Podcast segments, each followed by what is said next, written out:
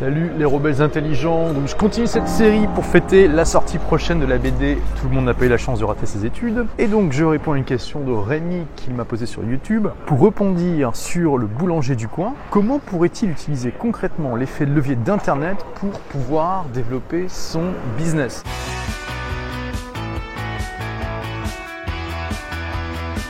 Aujourd'hui, tout le monde devrait avoir une chaîne YouTube, tout le monde devrait avoir une page Facebook, tout le monde devrait avoir un blog.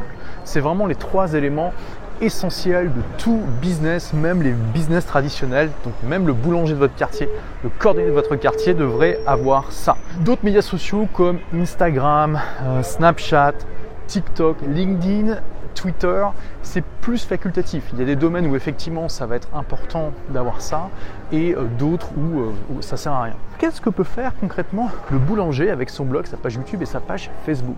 Ben, Il peut faire un truc tout bête qui va immédiatement le distinguer de tous les boulangers de son quartier ou de sa ville. Il peut simplement, quand il se lève le matin, prendre son smartphone et dire bonjour, je suis euh, Pierre, le boulanger de votre quartier, voilà, et euh, je viens juste de me lever à 5h du matin. Là, je vais, je vais aller faire votre pain. Vous allez voir, je vais vous montrer comment fait. Et il se filme juste simplement avec son smartphone. Il peut demander à sa femme, euh, un employé de, le filmer. Il dit voilà, regardez, là je suis en train de faire la farine.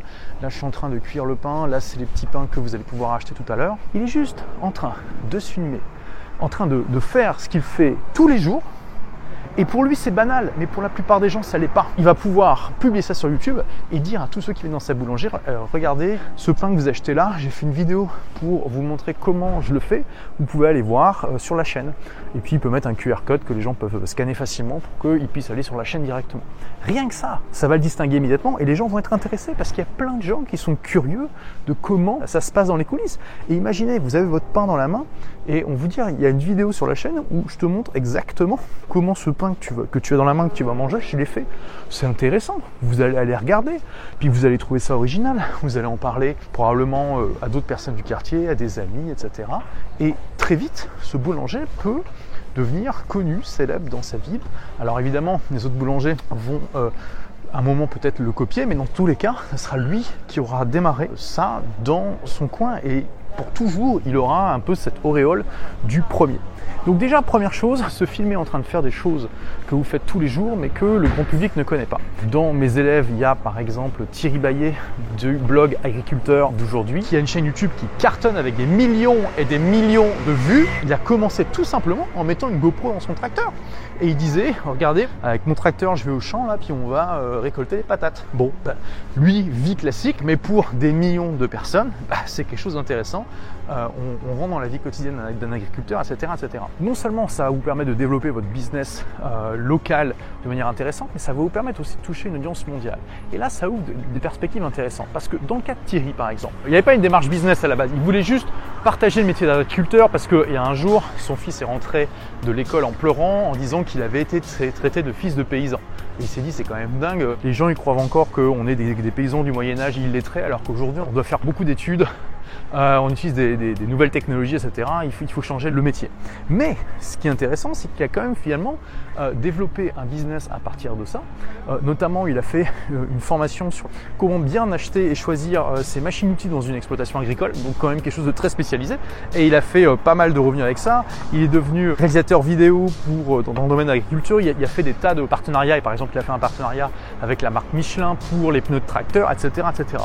Donc ce cordonnier, même ce restaurateur qui euh, utilise le pouvoir d'Internet, ils vont aussi avoir des opportunités comme ça qu'ils n'auraient jamais eu s'ils étaient restés comme ça des artisans 1-0 classique. Donc voilà, c'est juste pour vous ouvrir les chakras. Ça, ne demande pas beaucoup de euh, travail de faire ça. Et pour aller plus loin, qu'est-ce que pourrait faire le boulanger au-delà de juste partager euh, ce qu'il fait au quotidien bah, Il pourrait aller plus loin, il pourrait dire, il pourrait faire des vidéos où il partage des recettes pour faire des gâteaux. Alors vous allez me dire, mais s'il fait ça, il va se tirer une balle dans, le pied parce que les gens du coup ils vont, moins acheter ses gâteaux et ils vont faire davantage de recettes. Pas vraiment. Euh, il y a plein de, gens qui vont être curieux de savoir comment il fait son gâteau, mais c'est pas pour autant qu'ils auront le temps ou l'envie de le faire. Les quelques personnes qui effectivement font le gâteau avec sa recette, bah, il y en a plein qui seront qui n'auraient pas été clients parce que de toute façon ils habiteront pas dans le coin.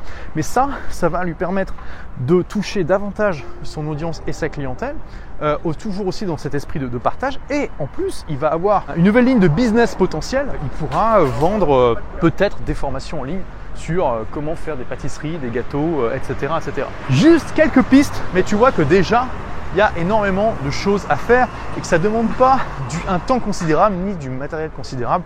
Aujourd'hui, avec des smartphones, on fait des vidéos absolument incroyables et donc il n'y a pas besoin d'investir non plus des mille et des cents là-dedans.